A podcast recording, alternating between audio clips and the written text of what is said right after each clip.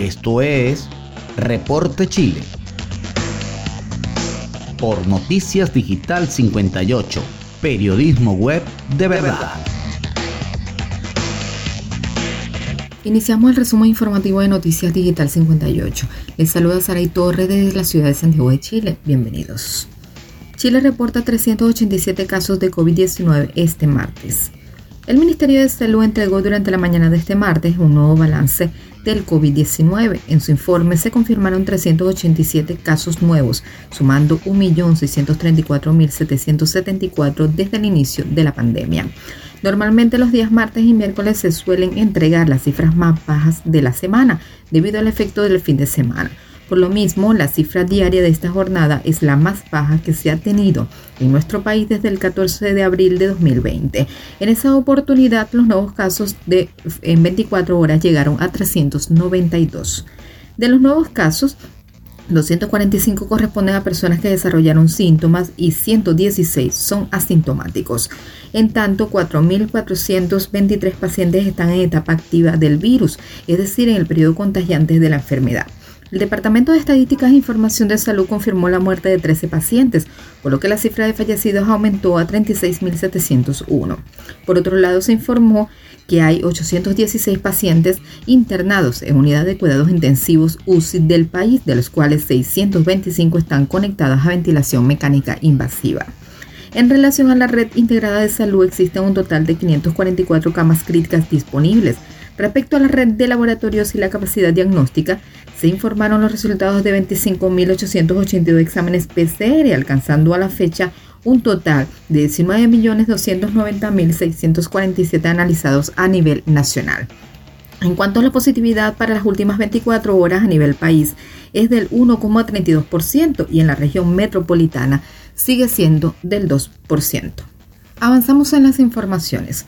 Gobierno espera que toque de queda parta a las 0 horas en todo el país para las fiestas patrias. El ministro de Economía, Lucas Palacios, confirmó que el gobierno espera que todas las regiones de Chile posean un horario de toque de queda que parta a las 0 horas durante la celebración de las fiestas patrias 2021. La postura del Ejecutivo se da a conocer una jornada después que se detalla el Plan 18 Seguro que establece protocolos, restricciones y libertades para celebrar las fiestas patrias en septiembre.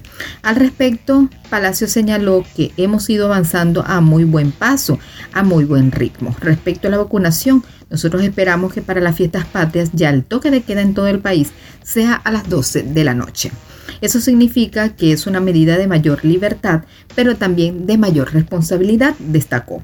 Si concurrimos con nuestra familia a algún lugar, mantengamos la distancia, usemos la mascarilla, cuidémonos y así cuidamos al resto y hacemos que estas fiestas patrias nos alegre a todos y que no genere brotes, que es justamente lo que queremos evitar, complementó en esta línea el ministro. Cabe mencionar que actualmente existen dos modalidades de toque de queda, la primera es de 22 horas a 5 horas en regiones que no posean al menos el 80% de la población adulta con el esquema de vacunación completo o cuya tasa de casos activos sea mayor al 150. Y la segunda es de 0 horas a 5 horas en regiones que sí posean al menos el 80% de la población adulta con su esquema de vacunación completo y cuya tasa de casos activos sea menor a 150. Por lo mismo, solo dos regiones no poseen un toque de queda acortado, las de Tarapacá y la metropolitana.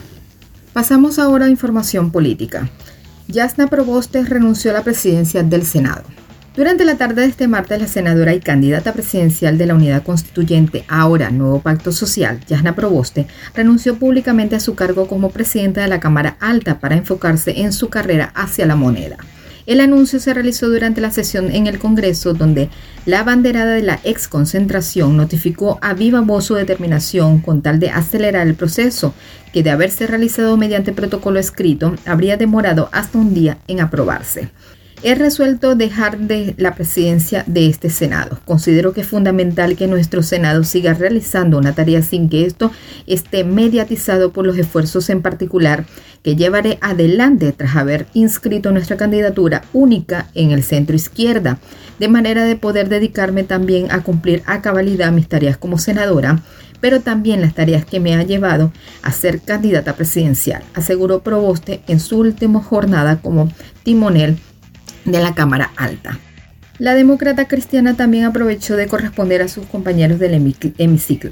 Quiero reiterar mis agradecimientos a todos y a todos quienes nos han facilitado este trabajo durante este tiempo y agradecerle particularmente a mis colegas de oposición la confianza, el apoyo y mantener toda nuestra disposición para quien a partir de mañana tenga que ocupar esta responsabilidad acá en la testera. Tras esta situación queda someter a votación el requerimiento de la candidatura de la unidad constituyente que de aprobarse permitiría avanzar en establecer quién tomará la jefatura del Senado.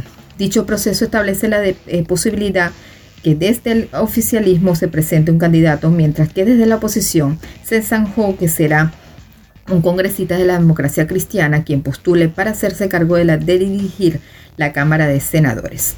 Se espera que durante la jornada de este miércoles se determine el nombramiento de la nueva o nuevo presidente del Senado. Avanzamos en nuestro portal web digital58.com.be. Autoridades estiman que se realizará al menos 800.000 viajes dentro de Chile para fiestas patrias. A pocas semanas para el 18 de septiembre, la autoridad afina los últimos detalles en torno a los preparativos de las fiestas patrias. La autoridad informaron este martes que las estimaciones sobre los viajeros que se realizarán durante la fecha podrían superar los 800.000, cifra que está por encima de los 700.000 traslados que se contabilizaron para la misma oportunidad en 2020 cuando rigió el plan Fondeate en casa. Para estas fechas patrias estamos proyectando más de 800.000 viajes con pernoctación. Eso significa entre 19 y 20 veces más de lo normal esto es una buena noticia porque los chilenos con los desconfinamientos están prefiriendo viajar por Chile, dijo el ministro de Economía, Fomento y Turismo, Lucas Palacios. Asimismo, indicó que de estos viajes cerca del 50% se va a producir de santiaguinos que salen a regiones. Por su parte, Andrea Walleter, eh, directora nacional del Servicio Nacional de Turismo, Cernatur, indicó que no hay ninguna comuna en nuestro país en cuarentena y esto nos permite una mayor movilidad. Al mismo tiempo, llamó a mantener las medidas de autocuidado. En tanto, el subsecretario del Interior y Justicia Pública, Juan Francisco Gali, indicó que habrá un sistema de fiscalización especial para vigilar el acatamiento de las medidas en el Plan 18 Seguro parte por casa. No solo habrá fiscalización intensa en el cumplimiento de las medidas dispuestas por la autoridad sanitaria, sino también, como lo hacemos eh, permanentemente en el cumplimiento del resto de las normas. Por ejemplo, controles para evitar la conducción habiendo consumido alcohol, señaló la autoridad. Y cerramos con información económica. Gobierno extendió la ley de protección del empleo hasta octubre. El ministro del Trabajo y Prevención Social informó que en coordinación con el Ministerio de Hacienda se acordó extender la vigencia de las normas sobre la suspensión de los efectos de los contratos de la Ley de Protección del Empleo hasta el próximo miércoles 6 de octubre. De esta forma, continuará en vigencia las normativas que han facilitado desde abril de 2020 la suspensión temporal de contratos de trabajo producto de actos y declaraciones de autoridad, como la implementación de cuarentenas o por acuerdos de suspensión. Además, la extensión otorga derecho a un giro adicional con cargo en el Fondo de Cesantía Solidario del Seguro de Cesantía, es decir, hasta 19 giros para los trabajadores suspendidos por acto de autoridad que hayan agotado sus giros anteriormente. Esta prórroga también es extensiva en las normas de flexibilización de acceso y mejoramiento para los beneficios del seguro de cesantía. El gobierno también decidió extender la vigencia de la ley de crianza protegida que contiene la licencia médica preventiva parental, la cual permite ampliar la licencia postnatal por hasta 90 días, la suspensión unilateral del contrato de trabajo por motivos de cuidado y un beneficio seccional para hasta con 90 días adicionales para las trabajadoras que han utilizado por al menos una vez la mencionada licencia.